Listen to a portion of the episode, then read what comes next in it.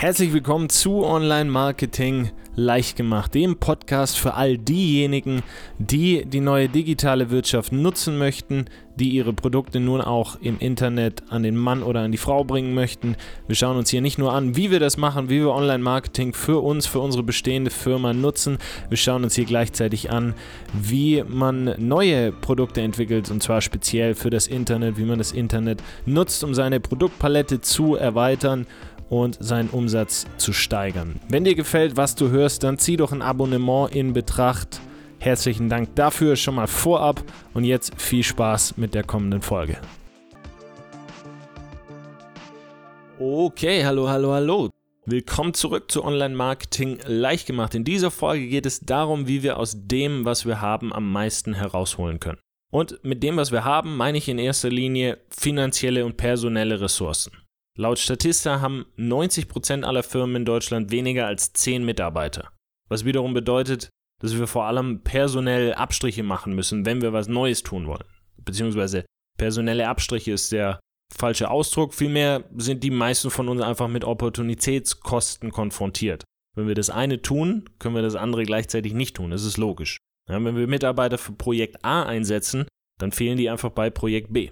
Also es ist immer eine Frage, wie setze ich meine Ressourcen am besten ein? Niemand kann alles, was er tun will, alleine schaffen. Das ist vollkommen unmöglich. Und diese Idee von self-made Millionären, Milliardären, äh, irgendwas mit self-made, das ist vollkommener Schwachsinn. Niemand ist self-made. Jeder von uns braucht Hilfe. Alles, was wir können, alles, was wir wissen, das haben wir von anderen Menschen. Und mit anderen vernünftig kooperieren zu können und zusammenarbeiten zu können, Wer das kann, der kommt einfach deutlich, deutlich weiter im Leben. Und das ist übrigens auch nicht meine Idee, die habe ich mir nicht ausgedacht, dass es niemanden gibt, der self-made ist. Arnold Schwarzenegger spricht im Vorwort von Tim Ferriss Bestseller Tools of Titans genau davon. Und er spricht davon, dass niemand self-made ist, auch er nicht. Viele reden immer davon, Schwarzenegger wäre sehr self-made und er sagt, Mensch, ich hatte so unfassbar viel Glück und ich hatte auch so unfassbar viel Hilfe, auf meinem Weg. Natürlich habe ich hart gearbeitet, mich weitergebildet und immer geguckt, dass ich einen cleveren Weg gehe. Aber ohne die Hilfe anderer wäre das einfach nicht möglich gewesen. Und eben deshalb, weil Zusammenarbeit und weil Kooperationen so wichtig sind, möchte ich mich diesem Thema in dieser Folge auch widmen. Und damit ist diese Folge auch gleichzeitig eine schöne Fortsetzung der letzten Folge, denn in der letzten Folge ging es um die Kundenreise oder auch Funnel genannt und es ging darum, wie man die Reichweite, die man sich im Netz aufbaut, nutzt, um Kunden zu gerieren. Es ist nämlich so, niemand heiratet eine Person beim ersten Date, niemand beschließt eine langfristige Freundschaft beim ersten Treffen und in der Regel kaufen wir auch einfach nichts von jetzt auf nachher. Ja, selbsterklärende günstige Produkte, die nimmt man auch mal spontan mit, aber Produkte und Dienstleistungen, die ein bisschen teurer sind, die vielleicht auch ein bisschen Erklärungsbedarf haben, die kauft man nicht einfach von jetzt auf nachher. Dementsprechend ist es unser Job als Unternehmer, als Marketer, darüber nachzudenken, wie wir jemanden von einem Interessenten langsam aber sicher zu einem Kunden machen. Und das tun wir über einen Funnel oder eine Kundenreise. Wenn du die Folge verpasst haben solltest, dann kann ich dir wirklich nur ans Herz legen, nochmal in die Podcast-App deines Vertrauens zu gehen, oder in der bist du wahrscheinlich schon, aber dir nach dieser Folge, die letzte Folge dann nochmal anzuhören oder das jetzt sogar direkt zu tun. Für den Kontext in dieser Folge gebe ich dir jetzt aber nochmal die Kurzversion. Kundenreise, was ist das? Bei einer Kundenreise wollen wir aus jemandem, der uns nicht kennt, jemanden machen, der sich sagt, oh, das hört sich interessant an, da informiere ich mich ein bisschen weiter, bis hin zu, ja, da kaufe ich. Jetzt, wie machen wir das? Wer sich die Webseiten der meisten mittelständischen Firmen in Deutschland anguckt, könnte meinen, könnte leicht den Eindruck bekommen, dass man das über Image-Texte macht. Dass man jemandem einfach nur erzählen muss, wie qualifiziert man ist und dass die eigenen Mitarbeiter wahnsinnig erfahren sind und mit einer brutalen Leidenschaft hinter dem Produkt stehen. Könnte man meinen, weil genau so sind die Webseiten vieler, vieler mittelständischer Unternehmen aufgebaut. So funktioniert das in der Regel allerdings nicht. Nochmal zurück zu den anfänglichen Beispielen aus dem Alltag. Jemanden heiraten, Freundschaften beschließen, was kaufen. Wann tun wir das? Wann heiraten wir jemanden? Wann schließen wir oder wann werden wir beste Freunde mit jemandem? Wenn wir glauben, dass wir ähnliche Werte haben und wenn da ein gewisses Vertrauen existiert, oder? Und Vertrauen baut man eben nicht auf, indem man sich selbst in den Himmel lobt und jemandem erzählt, wie toll man ist. Vertrauen baut man auf, wenn man was für die andere Person tut. Der anderen Person zeigt, dass man für sie da ist, dass sie auf einen zählen kann. Und im Geschäftsleben ist es nicht anders. Welcher Mitarbeiter wird befördert? Der, auf den man sich verlassen kann, oder? Der, der das Unternehmen vorwärts bringt. Jemand, der eigenständig und selbstverantwortlich handelt, der Verantwortung übernimmt für das, was er da tut und nicht ständig sagt, ja, das war hier, der Jimmy war schuld oder hier, ja, der, der, der Martin hat das nicht fertig gemacht, dann konnten wir nicht, blablabla. solche Sachen. Nee, niemand, der so Verantwortung abgibt, jemand, der einen halbherzigen Job macht und donnerstags fragt, ob es reicht, wenn die neue Aufgabe, wenn er das erst am Montag abliefert. Mm -mm. Es geht immer um die Frage, was bringt oder wie bringt jemanden das Unternehmen weiter? Wie vertritt jemand das Unternehmen beim Kunden? Geht jemand da die Extrameile? Bleibt er auch mal länger? Macht er übers Wochenende mal was fertig? Das sind die Leute, die wir im Privatleben schätzen und das sind auch die Leute, die wir im Geschäftsleben schätzen. Und das sind auch die Firmen, die Konsumenten schätzen, also die wir als Kunde schätzen, wo wir gerne wieder kaufen. Und ich mache dir dazu ein, ein, Beispiel, das ist jetzt ähm, eine kurze, kurze Tangente. Und zwar ein, ein ehemaliger Geschäftspartner von mir, der hatte was gekauft bei einer Berliner Firma. Das war so eine relativ neue Firma, die haben sich auch als Startup bezeichnet. Und das war, ich glaube, so etwas war was mit Software, war ein Softwareprodukt. An was ich mich aber noch erinnern kann, ist, dass er das Produkt zurückgegeben hat. Das hat nicht das gemacht, was er ursprünglich gedacht hat, dass es macht, war nicht ganz zufrieden. Und dann war das ein ein äh, ewiges Hin und Her, da überhaupt mit dem Kundenservice, da die ähm, Rückgabe, Rückgabegarantie da überhaupt einlösen zu können. Die haben das angeboten, dass es da eben eine 30 Tage Geld zurückgarantie gibt. Hat ewig gebraucht, bis das dann tatsächlich geklappt hat, bis er das dann zurückgeschickt gehabt und dann hat er noch eine E-Mail bekommen mit dem Betreff eine Sache noch. Punkt, Punkt, Punkt. Hat die E-Mail geöffnet und da war ein Bild drin von Abraham Lincoln, der ihm in diesem Fall den Mittelfinger zeigt. Vollkommen idiotisch sowas. Einerseits, weil sie Kunden damit natürlich total vergrault haben. Die kommen definitiv nicht wieder, ja, wenn man denen den Mittelfinger in so einer E-Mail zeigt. Ja, nicht nur das, ich sitze jetzt hier und ich spreche negativ über die und dabei haben sie jetzt ja natürlich auch noch Glück, dass mir das Produkt und der Name auch nicht einfällt.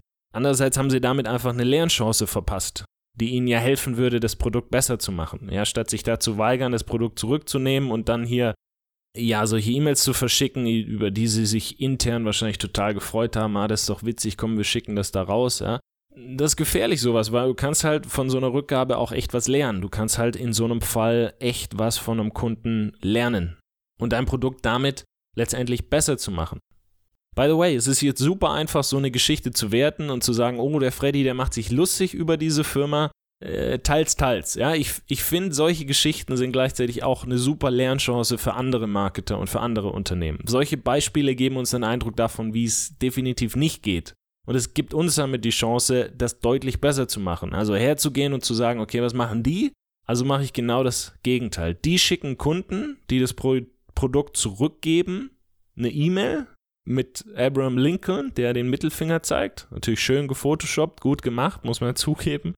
Also gehe ich dann her, wenn die das so machen, dann gehe ich her und ich schicke eine E-Mail und ich frage nach Feedback. Ich gehe her und ich schicke den Leuten Content, Artikel, Videos, Podcasts, Dinge, die jemanden weiterbringen, um das Vertrauen wiederherzustellen. Denn wer weiß, was sich in Zukunft noch ergibt. Vielleicht wird da ja noch mal was draus. Und das ist eben auch wichtig, wenn wir über unsere eigene Kundenreise, die wir aufbauen, nachdenken. Denn wenn wir so eine Kundenreise aufbauen, dann haben wir am Anfang so ein Gerüst. Und das bespreche ich jetzt auch gleich noch mit dir. Ich zeige dir gleich auf, was so, ein, was so ein Ablauf ist von so einer Kundenreise.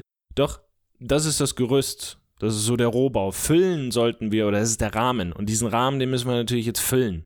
Füllen müssen wir den mit, mit ähm, individuellen Dingen. Ja, mit Dingen, die spezifisch für unsere Firma sind. Und es ist am Anfang in der Regel nie so, dass unsere Kundenreise von Anfang an einschlägt wie eine Bombe und dass die von Anfang an extrem viel Kunden generiert. Das sind Sachen, die muss man testen, die muss man ausprobieren, die muss man feinjustieren. Und das ist eben ganz wichtig im Marketing, dass man Sachen immer wieder testet, weil Marketingstrategien, ich weiß nicht, ob es da so extrem viele von gibt. Jeder braucht eine Kundenreise. Wie man diese Kundenreise jetzt im individuellen Fall aufbaut, das ist, das ist von Firma zu Firma abhängig, unterschiedlich.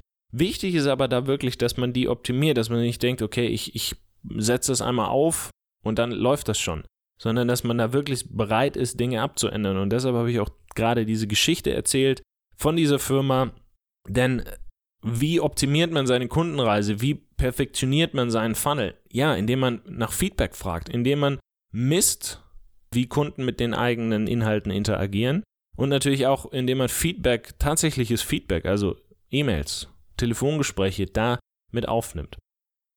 Zurück zur Kundenreise. Einstieg in einer klassischen Kundenreise, das ist in der Regel ist es Content Marketing, ein Podcast wie dieser jetzt beispielsweise, Videos, Instagram, Facebook, ein Blog beispielsweise.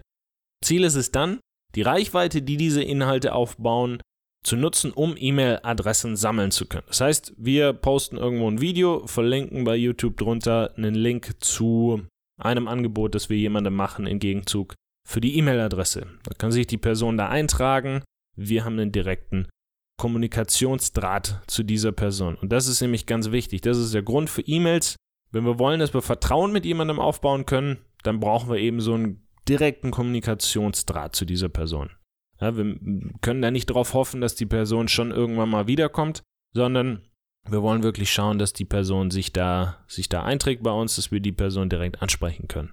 E-Mail ist dazu einfach ein super Weg, weil bei E-Mail, da entscheidest nur du und die Person, ob sie die E-Mail öffnet. Bei den sozialen Medien entscheidet zusätzlich dazu noch der Algorithmus der Plattform, ob die Nachricht ankommt, ob das Video, der Post ankommt. Warum? Die Plattform will natürlich einerseits, dass du Werbung schaltest. Ja, und wenn deine Posts bei jedem ankommen, der dir folgt, dann hast du weniger Gründe, Werbung zu schalten. Du hast ja mehr organische Reichweite, so nennt man das. Und auf der anderen Seite ist Werbung bei Plattformen, diese Social Media Plattformen, die verdienen ihr Geld über Werbung. Heißt wiederum, es gibt nur einen Newsfeed. Jede Person hat nur einen Newsfeed. Ja, das ist irgendwo begrenzt. Die Anzahl der Werbeanzeigen, die man da reinpacken kann, die ist natürlich begrenzt. Das heißt, wie packt man mehr Werbeanzeigen da rein? Klar, die organische Reichweite, die reduziert man. Und das ist immer, immer mehr der Fall. Bei E-Mail ist es einfach nicht so. E-Mail sind ein direkter Kommunikationskanal zwischen dem Absender und der Nachricht und dem Empfänger. Da stehen einfach weniger Hindernisse. Wenn du jetzt keine reißerischen Betreffzeilen schreibst, dann landet da auch nichts im Spam-Ordner und dann ist es wirklich sehr, sehr direkt. Plus, so eine E-Mail ist auch ein super Weg, auf das, was du auf anderen Plattformen veröffentlichst, hinzuweisen. Also du kannst eine E-Mail rausschicken und sagen, hey, es gibt ein neues YouTube-Video. Hey, ich habe äh, äh, bei Facebook diese Diskussion angeregt. Hier, log dich doch ein und sag uns deine Meinung. Solche Sachen kann man damit natürlich machen. Jetzt, wie sammeln wir E-Mail-Adressen? Ich habe es eben schon ein bisschen angerissen. Damit wir E-Mail-Adressen sammeln können auf unserer Seite, da wollen wir jemandem was bieten im Tausch gegen die E-Mail-Adresse. Also man spricht dabei auch von einem Lead-Magneten. Ein Beratungsgespräch kann das sein, ein White Paper, eine Videoserie, alles, was jemandem einen konkreten Wert liefert. Am besten kein Newsletter, denn Newsletter heißt zwischen den Zeilen einfach nur hier trag dich ein und ich melde mich dann, wenn ich was zu verkaufen habe. Ein konkretes Angebot, das verspricht einfach einen Wert wenn wir die E-Mail-Adresse haben, dann schicken wir hilfreichen Content, wir bauen damit Bekanntheit und Vertrauen auf und wir sorgen dafür, dass jemand viel eher von uns kauft, wenn wir dann später ein kostenpflichtiges Angebot machen. Denn Content, den wir erstmal verschicken, also wir gehen nicht her und sagen hier jemandem hier, so hier ist der Link zum Shop, äh, kauf, sondern nee, erstmal hier sind Inhalte, die dich in Bezug auf ein bestimmtes Ziel weiterbringen.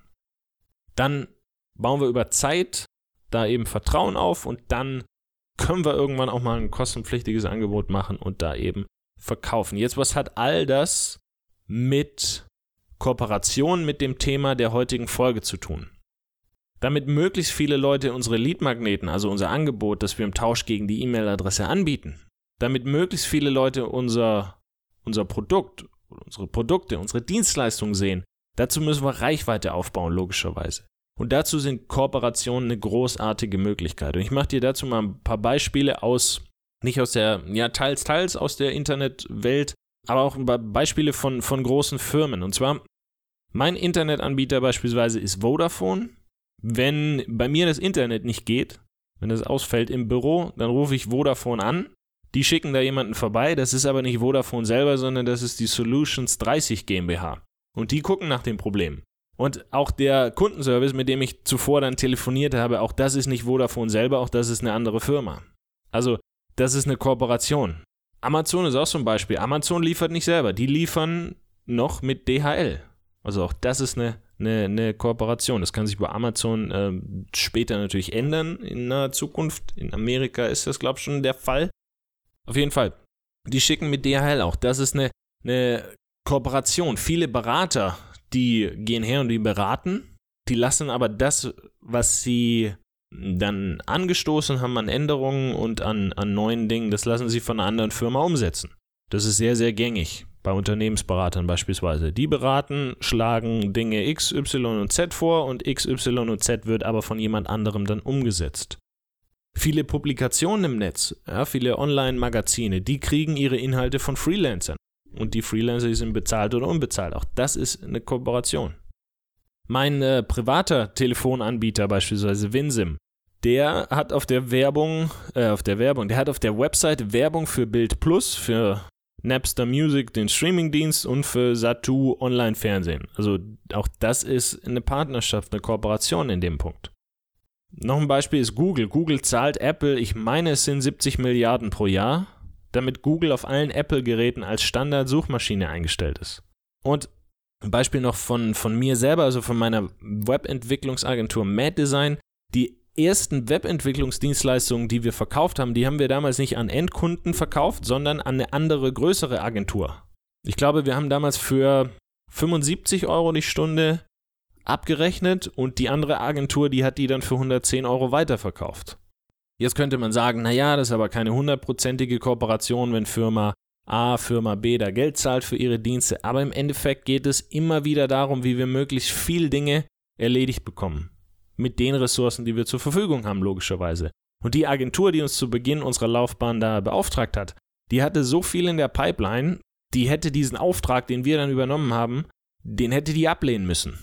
Oder die hätte eben neu verhandeln müssen und sagen müssen, hey, wir kriegen das nicht gebacken, in drei, vier Monaten haben wir was für dich. Und da ist halt die Frage, ob die, die andere Firma da gesagt hätte, ja, das machen wir oder wir gehen woanders hin.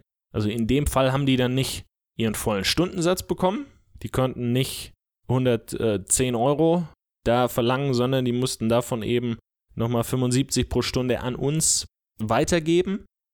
Aber sie hatten dafür dann eben auch nur einen Bruchteil des Aufwands den sie normalerweise gehabt hätten. Und es war für die ein riesiger Vorteil.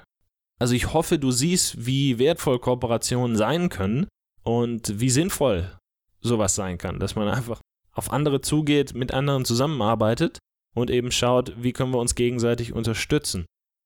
Ich möchte den restlichen Teil dieser Folge gern in drei Teile unterteilen. Im ersten Teil möchte ich dir einige Kooperationsideen und einige Beispiele mit auf den Weg geben. Im zweiten Teil möchte ich gerne ansprechen, wie man solche Kooperationen findet und abschließend möchte ich darauf eingehen, was eine gute Kooperation ausmacht. Das ist meines Erachtens auch der wichtigste Teil, denn ich kann da aus Erfahrung sprechen. Ich hatte bislang einige sehr, sehr gute Kooperationen, allerdings aber auch ein, zwei, die total nach hinten losgingen. Ähm, da habe ich Geschäftspartner an Bord geholt, um ein gemeinsames Projekt aus dem Boden zu stampfen, Unterm Strich hat weder die Kooperation noch diese Zusammenarbeit noch das Projekt funktioniert und ich habe im Endeffekt sehr, sehr viel Zeit vergeudet. Und in meinen Augen sind es genau die Geschichten, die, sofern man das zulässt, auch die größten Lernchancen und Lernerfahrungen mitbringen. Denn wenn man sich danach hinsetzt und nochmal darüber nachdenkt, wo man die Abzweigung verpasst hat und was man falsch gemacht hat und sich am besten das Ganze dann noch aufschreibt, dann passiert einem das nicht ein zweites Mal. Und viel eher noch, zukünftige Partnerschaften, die werden dann deutlich, deutlich besser, wenn man über vergangene Fehler nachgedacht und sich überlegt hat, wie man eine Zusammenarbeit künftig so gestaltet, dass die die größtmögliche Chance hat, auch zu funktionieren. Meine Hoffnung mit dieser Folge ist es deshalb unter anderem, dass du von meinen Fehlern da in diesem Fall auch lernen kannst und deshalb die nicht selber machen musst. Aber lass uns zunächst mal loslegen mit den Kooperationsideen ich habe eben ja davon gesprochen, wie wir begonnen haben, wie meine Agentur begonnen hat. Wir haben zunächst viele Aufträge für eine andere Agentur gemacht. Und genau das ist auch meine erste Idee für dich. Finde und verbünde dich mit einer Firma, die das, was du machst, auch macht oder was so ähnliches macht. Warum? Dann kannst du Aufträge, die du selber nicht abdecken kannst, gegen eine Provision weitergeben. Und umgekehrt natürlich auch. Das ist die Frage, nehmen die mir dann nicht das Geschäft weg? Nee. In meinen Augen tun sie das nicht, die Geschäftswelt, die ist einfach kein Nullsummenspiel. Das ist nicht wie beim Fußball, wo es einen Verlierer und einen Gewinner gibt. Im Endeffekt zählt auch immer die Leistung. Es gibt da draußen viele Agenturen, die Webentwicklung machen, wie wir das tun, aber die gleichzeitig hm, nicht so viel Ahnung von Marketing haben und auch technisch nur so mittelmäßig drauf sind. Unser technischer Leiter in der Firma bei Mad Design, der hat mit 10 Jahren seinen ersten Computer zusammengebaut und mit 13 sein erstes Computerspiel programmiert. Da existiert bei uns einfach so ein gewisses Level an technischem Know-how, das einfach schwer zu toppen ist. Es ist einfach, wenn man mit was aufwächst und da so tief drin steckt seit so vielen Jahren und das in so jungen Jahren beginnt, da ist einfach, das ist einfach, ja, das ist, das ist schwer zu toppen, sowas.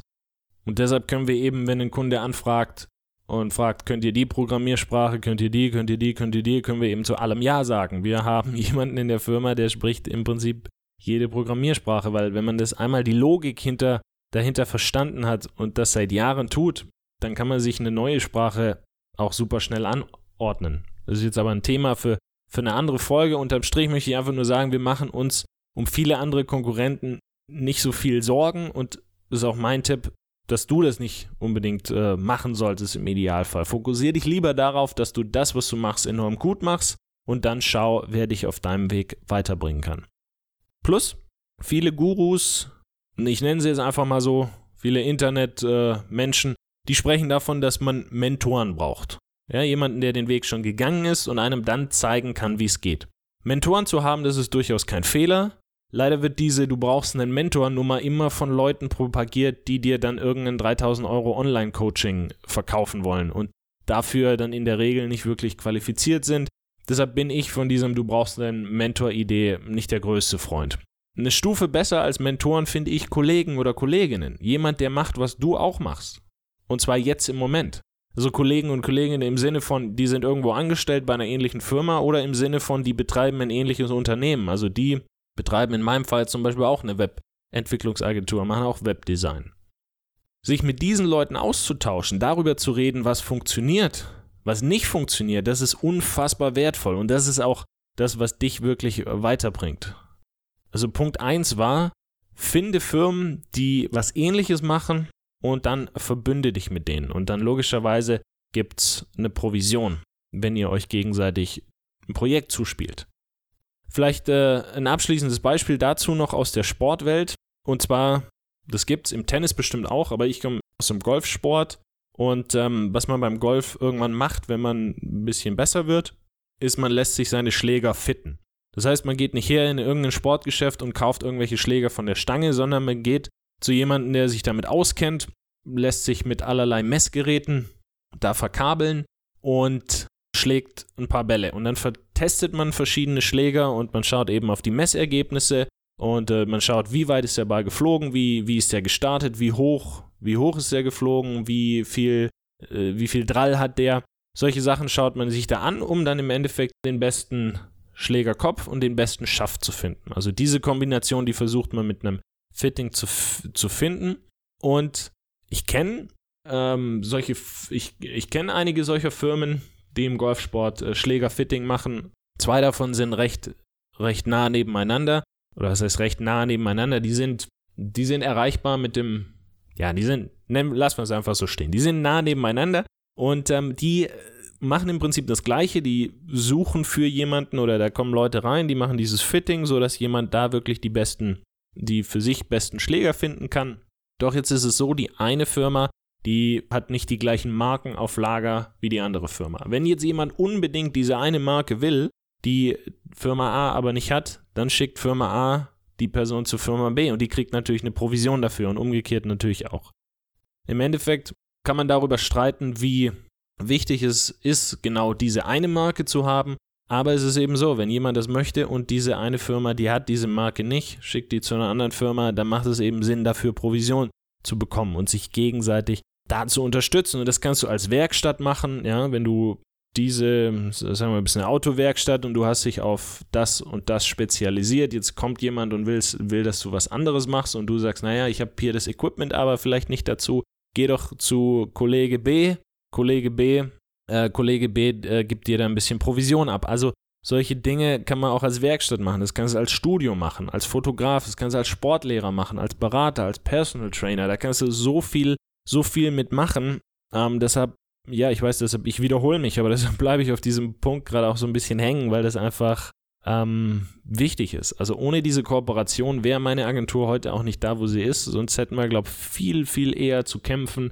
Und ähm, das ist einfach super. Also wir haben echt viele Pro Projekte bekommen durch, durch einfach tolle Kooperation. Deshalb ist das echt eine unterschätzte Möglichkeit. Und das ist auch deshalb, glaube ich, so unterschätzt, weil viele einfach so ein, so ein, so ein, so ein Mindset haben, die haben da so ein bisschen Angst davor oder die haben da, ja, wenn der mir, der nimmt mir das Geschäft weg. Immer wenn jemand nicht kooperieren will, bei mir in der Branche, denke ich mir, oh, den habe ich. Weil einfach du kommst als, als Firma nur dann weiter, wenn du wirklich eine Ausschau nach anderen hältst und wenn du wirklich bereit bist, mit anderen zusammenzuarbeiten. Okay, jetzt möchte ich nicht länger auf diesem Punkt äh, rumhacken. Idee Nummer zwei, sind Content-Kooperationen. Was ist Content Marketing? Welches Ziel verfolgt das? Content Marketing heißt einfach nur, dass wir verschiedene Plattformen mit Inhalten bespielen. Wir geben einen Teil unserer Expertise heraus. Damit kann uns jemand kennenlernen, der kann sich mit unserer Arbeit auseinandersetzen. Ein Video ist ein Beispiel, dieser Podcast ist ein Beispiel dafür, ja, dieser Podcast, und ich glaube, das ist jedem auch völlig klar. Ich erzähle hier was einerseits, damit dich das weiterbringt. Klar, das macht mir unfassbar viel Spaß, hier in dieses Mikro rein zu quatschen. Auf der anderen Seite möchte ich natürlich auch, dass jemand dann von Mad Design erfährt, von meiner Agentur. Und wenn jemand sagt, naja, der Typ ist mir ganz sympathisch und ich habe im Moment ein Webprojekt, ich habe einen Online-Shop, eine Webseite oder irgendeine Schnittstelle, die ich jetzt, äh, wo, ich, wo ich Unterstützung mit brauche, da melde ich mich jetzt mal. Ich gehe jetzt mal auf die Seite und, ähm, und ich äh, rufe da mal an.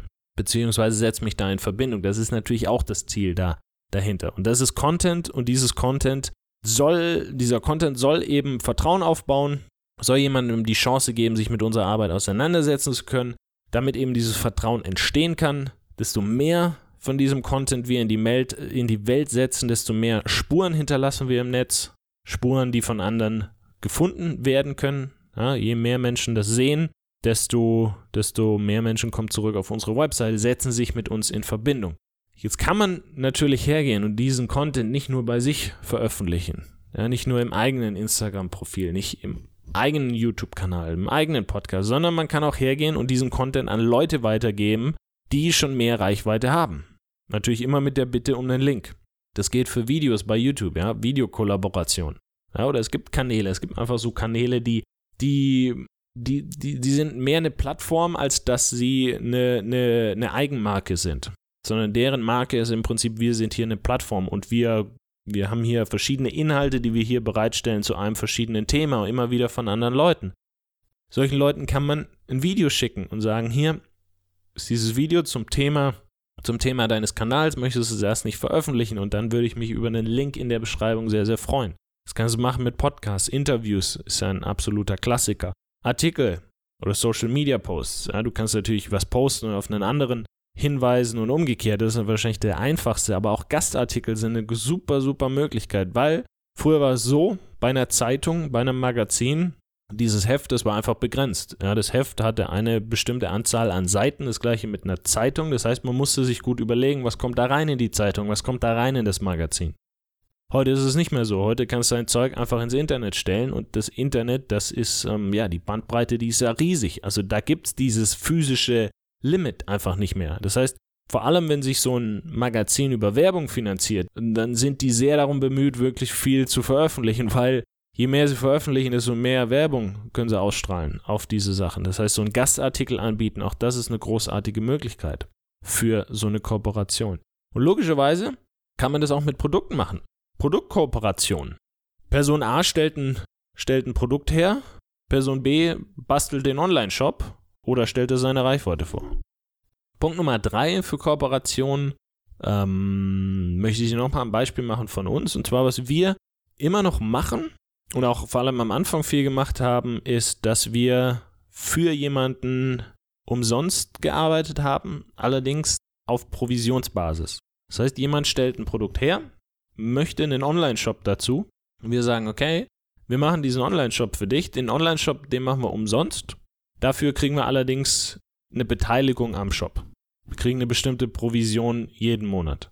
Das heißt, wir haben einmal diesen Aufwand mit dem Online-Shop wir betreuen den dann natürlich auch langfristig. Aber den größten Aufwand, der da anfällt, den haben wir direkt am Anfang.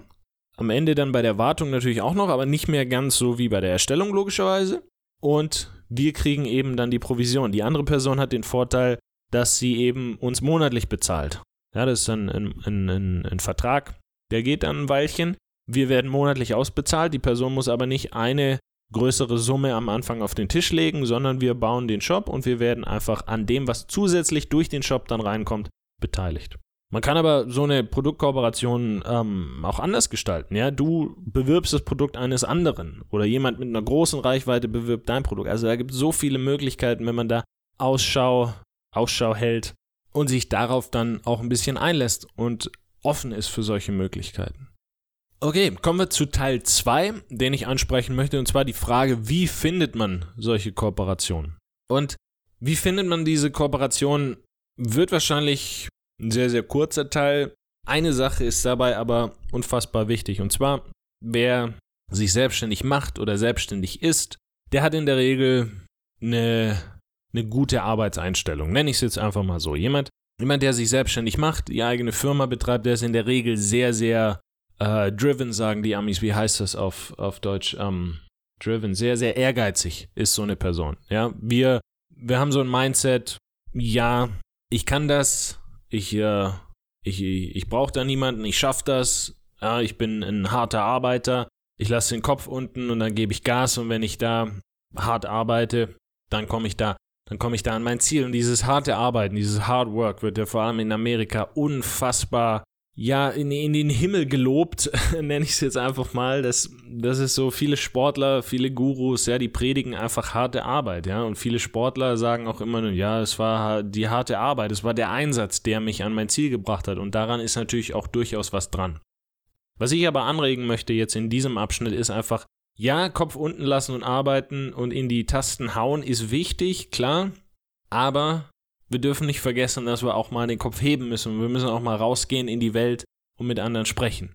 Und es gibt im Prinzip kein Rezept dafür, wie man so eine Kooperation dann aus dem Hut zaubert. Es ist einfach, schreib Leute an, ja, geh auf Events, sprich mit den Leuten, ja, tausch dich vielleicht mal in einem Forum aus.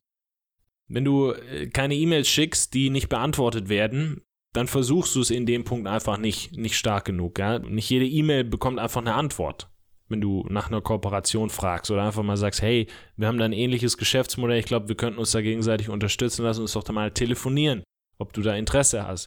Nicht jeder wird da antworten.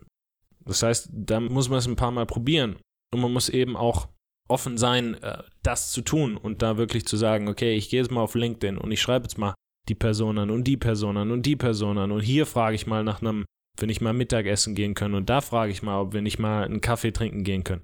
Das sind also Sachen, die sind aufwendig und die fühlen sich für viele von uns vielleicht nicht unbedingt an wie echte Arbeit, weil so eine Kooperation, ja, da könnte man mal was machen und ich versuche jetzt mal, die Person zu erreichen. Das ist ja dann doch irgendwie, es fühlt sich einfach nicht so an, wie wenn man jetzt irgendwie was programmiert oder was schreibt. Das ist für, für viele selbstständig, ich weiß das aus Erfahrung, ich weiß das von Freunden, ich weiß das von Familienmitgliedern. Wir haben einfach gern den Kopf unten und äh, ackern da in die Tasten rein. Aber das ist wirklich einfach mein, ja, mein Impuls, nennen wir es einfach mal so, in diesem Abschnitt, dass wir da in dem Punkt einfach auf Leute zugehen müssen. Ich habe eine Golf-Trainings-Webseite, das ist ein Eigenprojekt von Mad Design.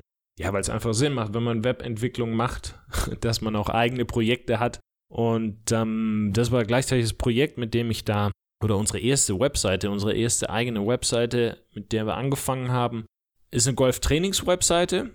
Und ähm, mittlerweile schreiben wir da, nicht mittlerweile, das machen wir jetzt schon seit zwei Jahren, äh, immer wieder für ein Magazin. Das ist eines der größten im deutschsprachigen Raum. Das geht raus an, ich glaube, 50.000 Menschen geht das raus. 50.000 Ausgaben, so rum, werden da veröffentlicht und verkauft pro Auflage. Das heißt, das was recht groß ist. Jetzt, wie haben wir es geschafft, dass wir da reinkommen in dieses, in dieses Heft, dass wir für die schreiben dürfen und die uns verlinken? Ich habe gefragt. Ich habe eine E-Mail geschickt. Das war das Einzige. Und ich habe mich da so ein bisschen hochgearbeitet. Ich habe die Artikel, die wir da am Anfang geschrieben haben, äh, nicht direkt natürlich an, an, an, die größten Plattformen da äh, hausiert, die ich finden konnte, sondern wir haben angefangen mit klein, kleinen Blogs und kleinen, kleinen äh, Magazinen, die noch nicht ganz so groß waren, die aber schon größer waren wie wir. Und dann konnten wir die immer wieder als Referenz verwenden in unseren E-Mails. Konnten wir jemand anderen anschreiben und sagen, hey, Ne? Besteht Interesse an einem Gastartikel? Ich habe an die E-Mail schon mal was angehängt. Ich war so frei und wir haben in der Vergangenheit übrigens für die, die und die geschrieben. Das heißt, da ist auch schon ein bisschen Kredibilität dann da, da dahinter. Das, das ist eine Möglichkeit. Aber die habe ich eben nur gefunden, weil ich sie angeschrieben habe, weil wir da wirklich proaktiv auf die Leute zugekommen sind. Und mittlerweile ist die Seite auch recht groß, unsere Golftrainingsseite. Das heißt, uns geht es jetzt oft genauso. Also uns, auf uns kommen jetzt mittlerweile Leute zu, die mit uns kooperieren wollen und die wissen wollen, ob wir nicht was von ihnen veröffentlichen können. Und die, zu denen wir Ja sagen, die unterscheiden sich immer nur durch eine Sache von denen, zu denen wir Nein sagen. Die, die, zu denen wir Ja sagen, die bieten einfach einen konkreten Wert. Die, die, die, die wir ablehnen, die haben irgendeine Idee, die einfach nur ihnen hilft, aber nicht uns. Und die haben sich vorher ganz offensichtlich auch nicht gefragt, wie das jetzt uns hilft, die Kooperation, sondern die sind nur am Eigennutzen interessiert. Hat, beispielsweise hat uns da einer, ich glaube vor einem Jahr, hat er uns gefragt, ob wir nicht einen unserer Trainingspläne, ob wir den nicht auch auf seiner neuen Plattform jetzt veröffentlichen wollen. Seine neue Plattform ist ein Auktionsmodell für verschiedene Trainingspläne und, und, und Sportprodukte, digitale Sportprodukte. Und ähm, da kann man die per Auktion dann letztendlich kaufen. Da habe ich gesagt, ja gut. Ich sehe nicht so ganz, warum das jetzt eine Auktion ist, weil bei uns kann man sie ja immer zu einem fixen Preis kaufen. Also dieser Trainingsplan, der existiert ja. zu diesem Preis, den kann man ja öffentlich so einkaufen. Deshalb weiß ich nicht jetzt, warum man bei dir jetzt darauf bieten sollte. Erschließt sich mir jetzt nicht so ganz, aber wir haben gesagt, natürlich, das ist nochmal eine andere Plattform, auf der können wir unsere Sachen listen und wenn es nochmal fünf Leute extra sehen, dann ist das kein Fehler. Machen wir. Dann wollte der, ich glaube, dann wollte der aber Geld dafür, dass wir das da einstellen. Und dann wollte da irgendwie eine monatliche Nutzungsgebühr, irgendwie sowas. Und da haben wir gesagt, nee, das bringt uns dann nichts. Also jetzt, wir hätten das gemacht, damit dein Projekt so ein bisschen ins Rollen kommt. Wir haben vielleicht den einen oder anderen Kunden da noch dafür, aber wir zahlen jetzt ja nicht dafür, dass wir ein Produkt, das wir bei uns eingestellt haben, das man bei uns kaufen kann. Wir bezahlen jetzt nicht dafür, dass man das jetzt bei dir auch kaufen kann. Das macht in dem Fall jetzt keinen keinen Sinn für uns. Und diese Geschichte, glaube ich, ist gleichzeitig eine schöne Überleitung auf den letzten Teil, den ich hier abdecken möchte in dieser Folge, und zwar, was macht eine gute Kooperation aus? Ähm, ich weiß nicht, was du dir gedacht hast, als ich dir das jetzt eben erzählt habe mit, äh, mit ähm, diesem Kollegen und seiner Plattform. Du da vielleicht geschmunzelt hast, aber auf jeden Fall, das ist keine, keine sinnvolle, keine sinnvolle Kooperation. Eine Kooperation bedeutet, zwei Leute profitieren davon. Ja, wenn ich jemandem für Provision auf eine andere Agentur, eine befreundete Agentur verweise, die einfach ein Projekt, das wir im Moment einfach nicht abdecken können, aus, aus personellen oder zeitlichen Gründen, wenn ich das weitergebe und ich bekomme eine Provision dafür, dann ist es einfach, das ist eine Win-Win-Situation. Das ist einfach absolut super. Wenn ich aber ein Produkt, das ich eh schon habe und bei mir verkaufe, jetzt woanders verkaufen könnte, aber dafür dann irgendwie 200 Euro zahlen soll und, und, und nochmal was, dann bringt mir das ja nichts in diesem Fall. Das heißt, wenn du so Kooperationen eingehst, ganz wichtig zunächst mal, dass du, wenn du jemanden anschreibst und nach so einer Kooperation fragst, dass du immer darauf achtest, okay, was ist für beide drin? Wie können wir das eine Win-Win-Situation machen? Wie können wir da was erschaffen, was für beide funktioniert? Ja, und Win-Win muss nicht bedeuten, dass wir da 50-50 immer machen bei dem, was wir tun. Ganz wichtig ist aber, wenn man so eine Kooperation eingeht. Vor allem, wenn das nicht nur eine Kooperation ist, sondern wenn man sogar sich einen Geschäftspartner an Bord holt. Vielleicht bist du im Moment an einem Punkt, wo du sagst, ja, ich würde mich gern selbstständig machen und ich würde mir gerne einen Geschäftspartner an Bord holen. Ich habe da eine eigene Geschichte dazu, ähm, die mich bis heute sehr, sehr verfolgt. Nicht ausschließlich im negativen Sinne, sondern das ist, das ist eine Geschichte, die hat mich eben da in dem Fall sehr geprägt. Und aus der habe ich viel gelernt, weil ich damals eben gedacht habe, ha ja, wenn ich diesen Geschäftspartner dann habe, dann kümmert der sich um den Teil und den Teil und den Teil und ich muss das nicht mehr machen und das nicht mehr machen und das nicht mehr machen. Und ich habe im Nachhinein so ein bisschen realisiert, dass es, dass meine Motivation für diesen Geschäftspartner nicht optimal war. Meine Motivation war eher, ich habe gedacht, naja, dann kümmert der sich um das und der kümmert sich um das. Und wenn ich das nicht machen muss, dann muss ich mich nicht drum kümmern. Das war eher so von Angst motiviert. Das war eher so motiviert von, naja, ich bin mir nicht sicher, ob ich das kann, ich bin mir nicht sicher, ob ich das drauf habe. Und wenn er mir diesen Teil abnimmt, dann kann ich nur die Dinge machen, die ich machen möchte. Und ja, einerseits ist es eine vernünftige Idee, andererseits darf man natürlich auch nicht vergessen, dass man nicht nur das machen kann, was man möchte. Ja, dieses Folge deiner Leidenschaft und mag auch nur das, was dir Spaß macht. Das existiert einfach nicht in der realen Welt. Wir müssen auch Dinge tun, die uns nicht so gut gefallen. Und klar kann man Menschen an Bord holen, die einem unangenehme Sachen abnehmen, aber, und das war das Problem dann bei mir, da hat es einfach von den Zielen her nicht gepasst. Da hat es von den Werten her nicht gepasst und auch die Arbeitseinstellung, die war einfach eine andere. Es ist super einfach, sich zu feiern, wenn der Laden läuft. Es ist super einfach, sich zu freuen ohne Ende und zu glauben, man ist der Allergrößte, wenn man eine Firma hat, die wunderbar funktioniert, oder wenn man ein Projekt hat, das wunderbar funktioniert. Sobald die Kurve sinkt und nicht mehr und nicht mehr exponentiell nach rechts oben schießt, dann sieht das anders aus und dann lernt man die anderen sehr sehr schnell kennen. Dann ist man nämlich, dann sieht man nämlich, oh, die andere Person, die ist jetzt nicht bereit, jetzt wo es schlecht läuft, auch am Wochenende mal was zu machen. Oh, der will seinen Feierabend nach 18 Uhr. Oh, die will das machen, aber das will sie nicht machen. Und der ist es jetzt vollkommen egal, dass das Projekt jetzt gerade den Bach runtergeht. Die will da nichts extra machen. Das sind so Sachen, die ich dann bei, bei meinem Fall ja festgestellt habe. Ich möchte da jetzt auch ein bisschen vorsichtig drüber sprechen, da keine Namen nennen. Das war eben ein Projekt, das hat gut funktioniert und dann auf einmal nicht mehr oder es war ein sehr, sehr schwankendes Projekt. Und auf einmal kamen dann eben diese ganzen Dinge an die Oberfläche, die wir eigentlich hätten vorher besprechen müssen. So Dinge wie Arbeitseinstellung, so Dinge wie, hey, was würde dieses Projekt zu einem Erfolg für dich machen? Was ist nicht verhandelbar für dich? Soll heißen, was, wenn wir an den und den Punkt kommen, wann ist das Projekt für dich gescheitert? Ja, gibt's, wollen wir, wollen wir das eine bestimmte Zeit testen? Solche Sachen, die muss man sich einfach vorher vorher drüber nachdenken und die muss man früher vorher besprechen. Und wir haben das in diesem Fall einfach nicht gemacht und das war eine riesige Lernerfahrung. Es ist jetzt egal, ob man jetzt einen, Geschäftspartner an, an Bord hat und da was Größeres aus dem Boden stampfen möchte oder ob das einfach nur eine Kooperation ist mit einer befreundeten Firma. Es ist einfach wichtig, dass man sich zunächst zusammensetzt und sagt, okay, lass uns mal darüber sprechen, was dieses, diese Kooperation zu einem Erfolg machen würde. Okay, wie arbeitet ihr? Was ist für euch nicht verhandelbar? dass man einfach mal solche Sachen nicht wie ich im Nachhinein bitter herausfinden äh, muss, weil es ist natürlich kein Problem, wenn einer um 17 Uhr oder um 18 Uhr Feierabend machen will, wenn das alles gut funktioniert, was man macht. Dann ist es auch nicht schlimm, wenn äh, der Geschäftspartner da Samstag, Sonntag komplett frei machen will. Das ist ja alles, alles nicht schlimm. Wenn es läuft, dann ist es einfach einfach zu sagen, so wie wir das machen, so passt das. Aber sobald das Ganze dann den Bach runtergeht, ich will nicht sagen, den Bach runtergeht, aber sobald es eben schwierig wird, und es wird immer schwierige Zeiten geben, wenn man eine Firma führt, das ist absolut logisch, es wird immer Herausforderungen geben, die verändern sich lediglich. Also es gibt nie irgendwann mal eine Phase, wo man sagt, okay, jetzt bin ich absolut äh, frei von Problemen, sondern diese Probleme, die verändern sich einfach mit der Zeit. Und wenn solche Probleme kommen, auch mal ein größeres Problem kommt, dann denkt man darüber nach, Moment mal, jetzt arbeitet der wieder nicht am Wochenende, aber wir brauchen doch eigentlich das, das und das und damit könnten wir doch das erreichen. Und warum ist der jetzt schon wieder nicht erreichbar? Dass man sich einfach solche Dinge vorab klar macht und die nicht hinterher herausfindet. Das ist unfassbar wichtig und ähm, ich hoffe, dass dir dieser Fehler, den ich damals gemacht habe, damit erspart bleibt dass du dir zunächst mal überlegst, naja, brauche ich überhaupt einen, einen Geschäftspartner? Kann ich dieses Projekt, das ich machen möchte, nicht auch alleine machen?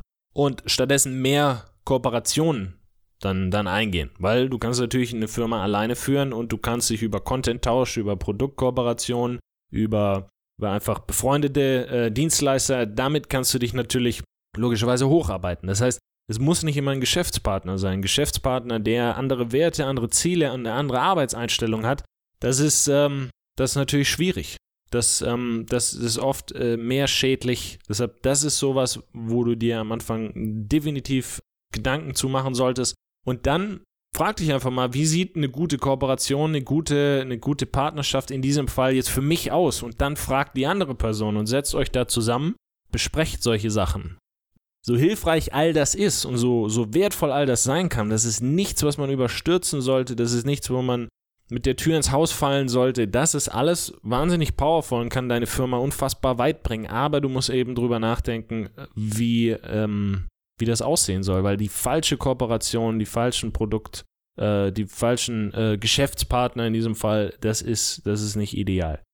Und gleiches gilt logischerweise auch für die Kommunikation. Ja, wie kommuniziert ihr miteinander?